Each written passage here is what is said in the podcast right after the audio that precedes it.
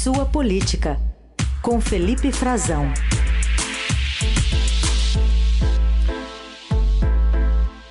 Oi, Frazão, bom dia.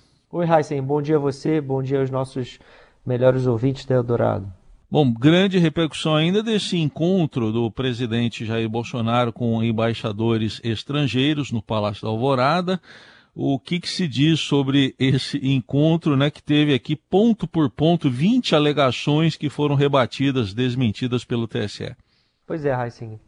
20 alegações, não dá nem para a gente repetir tudo aqui para cansar o nosso ouvinte, é. sobretudo porque a maioria delas, você bem sabe, é, contém desinformação. A gente tem que fazer esse alerta. Né? Foi uma sucessão de informações, a maioria delas falsas, ou pelo menos distorcidas, que o presidente repetiu e que foram pontualmente, quase em, em tempo real, é, reparadas pelo Tribunal Superior Eleitoral que montou uma verdadeira operação para poder repor a verdade, ou pelo menos contrapor de alguma forma o discurso do presidente Jair Bolsonaro a um número relevante de embaixadores. Diga-se de passagem, o presidente conseguiu reunir, é bem verdade, Heisen, a contragosto. Você pode imaginar quantos deles eh, não foram ali eh, sabendo o que viria é, sabiam, inclusive por anúncios do presidente anteriores, porque o convite que foi distribuído pela presidência da República não falava do que se trataria nessa reunião. Esse convite omitia o assunto, mas o presidente já havia informado nas suas lives e em suas conversas com apoiadores o tom. E isso vai contra, inclusive, o que a campanha do presidente tem pregado. A campanha, as pessoas que estão à frente do marketing da campanha do presidente, que estão tentando moldar um candidato, ou pelo menos trabalharam para ele que ter uma postura mais pragmática, Heisen, eram contra uma insistência dele nesse discurso de ataque às urnas eletrônicas. Inclusive porque esse tema tem muita resistência no próprio partido dele. No ano passado foi votado no Congresso Nacional o voto impresso e foi derrotado com a ajuda do PL, o partido do presidente Bolsonaro. Ou seja, por que voltar a isso? Por que insistir numa pauta ideológica? Eles defendiam que o presidente tem que voltar a sua agenda para o futuro e tentar recuperar terreno entre os eleitores ainda indecisos e, sobretudo, naqueles que uma vez já votaram no presidente e se mostram arrependidos. E, e eles entendem que esse tipo de discurso não colabora, Heisen. Outro problema que pode ser discutido, será que isso não vai caracterizar, e isso a gente já viu alguns movimentos discretos, é verdade, mas de personagens do Ministério Público que podem e serão com certeza provocados pela oposição para analisar a situação. Afinal, o presidente usou a estrutura da presidência para fazer o que até embaixadores com quem eu conversei chamaram de um ato de campanha. Né? Isso precisa ser analisado. O uso da máquina pública em campanha. Será que vai caber algum tipo de ação? Tem gente que entende que sim. O presidente deslocou o encontro eh, já de uma forma eh, estratégica do Palácio do Planalto para o Alvorada, que é a residência, justamente porque isso tenta demarcar uma separação e não colocou na agenda o encontro dele. Nem os ministros que presenciaram esse encontro e subsidiaram o presidente colocaram na sua agenda pública. Então, houve ali uma tentativa de, de deslocamento de uma esfera da, de governo para uma esfera particular, se é possível fazer essa diferenciação. Só que o presidente fez um ato né, com apresentando uh, aos embaixadores uma série de slides de PowerPoint com diversos problemas de tradução. Isso foi notado pelos embaixadores. Tinha um erro. Eu estou vendo um aqui, ó. O briefing, né? Estou vendo aqui nas fotos aqui. Esse era o primeiro. Tava Esse com N a mais, né? Com N a mais a palavra briefing, né? Que seria ali um resumo, né? Um, do que eles iam um resumo de informações para os embaixadores tinha um erro de, de inglês na tradução, tinha um erro de um, um N a mais, como você reparou, e tinha outros problemas de uma tradução uh, que não era tão fiel nos outros slides.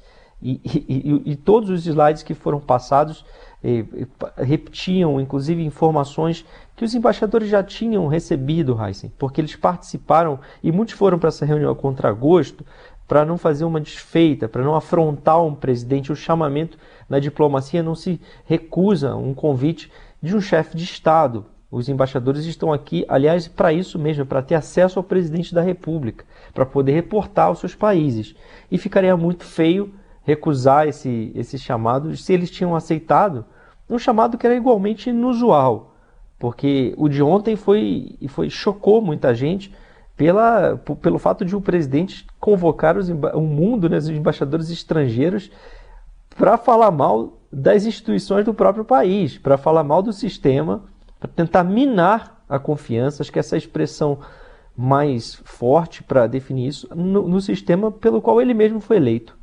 Então, isso também tinha, de certa forma, acharam inusual porque tinham sido convidados em maio para um encontro com o Faquin, o ministro Edson Faquin, presidente do, do Tribunal Superior Eleitoral, justamente já prevendo algum tipo de campanha presidencial, ele tentando é, demonstrar a transparência, né, a segurança do sistema de urnas eletrônicas do Brasil.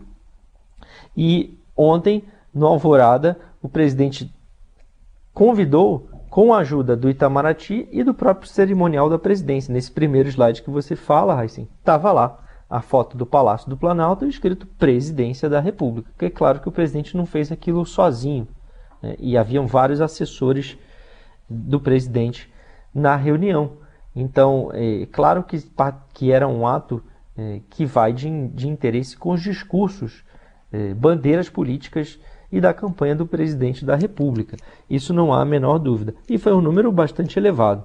Tinha pelo menos, eu contei, ah, assim, eu estava lá na, na porta do Palácio da Alvorada, eu contei, deu, chegou a 70 carros diplomáticos, a maioria deles embaixadores mesmo, chefes de missões diplomáticas, alguns é, encarregados de negócios, que são o, número dois, né? Seria o, o, o vice de uma embaixada para o nosso ouvinte menos entrosado com o tema entender, que estavam lá também representando, porque eventualmente o embaixador está na Europa, está em outro país, não está em Brasília, e foram enviados. E não foram só embaixadas eh, teve da Ásia, da África, países eh, do, do, chamado terceiro mundo, poucos, mas alguns da América Latina, deu para a gente identificar Colômbia, Venezuela, Panamá, mas muitos europeus. E uh, do Conselho de Segurança das Nações Unidas. Só não estavam a China, que não foi convidada por não ter embaixador designado aqui, pelo menos esse foi o entendimento de vários com que eu conversei, e o Reino Unido, que estava na mesma situação. França e Estados Unidos, dois pesos pesados, estavam na reunião, assim como a Rússia.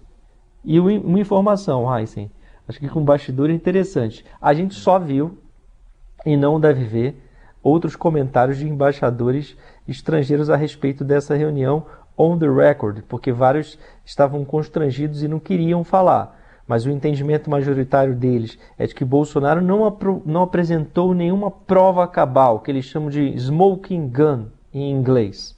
Né?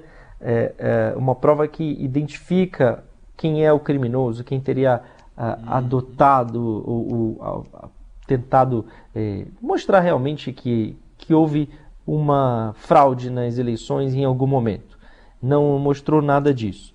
E vários deles já estão, inclusive, e o Planalto deveria saber disso, né, procurando a campanha Pontes com o ex-presidente Luiz Inácio Lula da Silva. Uhum. Inclusive, o embaixador da Suíça, o Pietro Lazeri, que foi um dos, dos, únicos a vir a público dizer que as eleições brasileiras serão, espera que seja mais um momento de reverência, da, de reforço né, da democracia Sim. brasileira e das instituições democráticas. Uhum. Ele servia em Caracas, na Venezuela, estava, fala muito bem português, fala bem espanhol e conheceu o ex-presidente Lula enquanto ele estava no poder e, e já procurou acesso, ter acesso a ele para tentar saber sobre o que interessa, que os embaixadores mais querem saber, que é a, a economia do Brasil, a política econômica que vai vi, vigorar no país de 2023 em diante. Então procurou saber, procurou contato com o ex-presidente Lula e não só ele.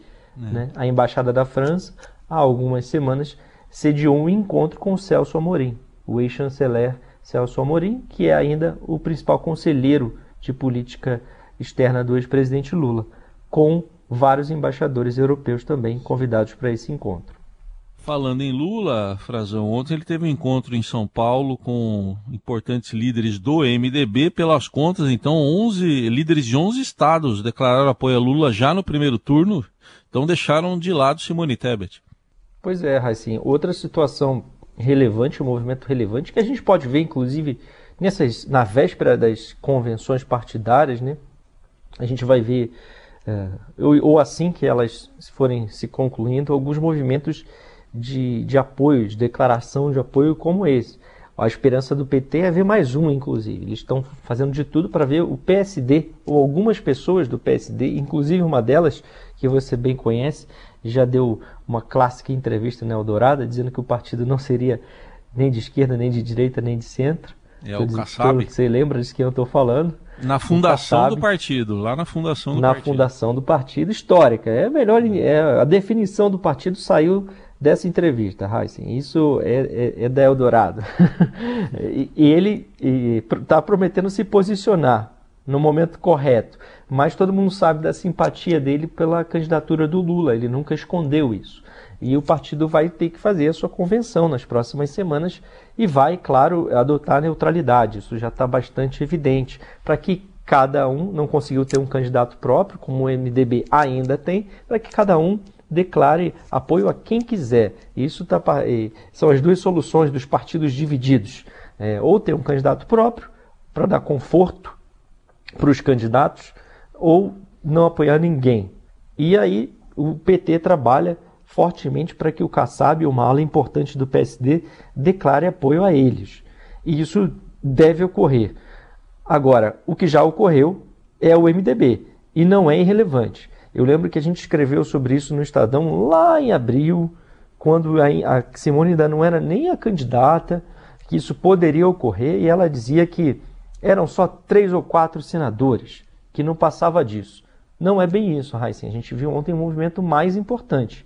Não é a maioria do partido, são somente 11 eh, representantes eh, dos estados, né, 11 líderes regionais eh, do MDB, mais os líderes na Câmara e no Senado, e aí sim eh, tem uma relevante eh, contribuição, porque são lideram bancadas, então eles têm uma representação, eles têm relevância no partido, mas são 11 estados, então não é pouca coisa, principalmente estados do Norte e Nordeste, é verdade, mas também tinha, por exemplo, o, o Rio de Janeiro estava na reunião. Né, o MDB do Rio de Janeiro já foi muito forte, está se recuperando, né, está tentando se, se reerguer no partido depois da prisão de, seus, de dois de seus ex-governadores, o Sérgio Cabral e o Luiz Fernando Pezão. Mas estava lá o Leonardo Pisciani, que foi ministro do governo Dilma Rousseff. Tinha outros ex-ministros de, de governo Dilma, como o Piauí, o Marcelo Castro foi ministro da Saúde, Edson Lobão foi ministro também Olha, Eunício Oliveira foi ministro do governo Lula, uma, um dos cabeças desse movimento. Ele mesmo liderou e sempre organizou, sediou jantares com Lula e eh, o argumento deles é que a Simone não é uma candidata viável, né? E isso está eh, na, na, ordem do dia do partido porque eles querem eh, candidatura forte, apoio de candidatos fortes para que o MDB, assim como o PSD, esses partidos que estão sem candidato ou com um candidato é, com, com um desempenho baixo, o interesse deles hoje é reforçar as bancadas, é fazer uma, na eleição de 2022 uma boa bancada, eleger muitos deputados federais, sobretudo, reestruturar esses partidos, continuar tendo acesso ao dinheiro público, aos fundos públicos que bancam campanhas e sustentam os partidos, e, se possível, também eleger alguns governadores e senadores. Heisen. Essa é a chave, o cálculo deles, e por isso esse movimento que talvez não seja suficiente para demover para o partido, o MDB, de homologar a Simone Tebet como candidata na convenção. Mas é, isso é o que diz, inclusive, a direção do partido, porque eles dizem ter apoio em todos os 27, 26 estados e no Distrito Federais, nos 27 diretórios. Mas é verdade que isso constrange demais a Simone como candidata no momento em que ela tentava começar a respirar na campanha eleitoral.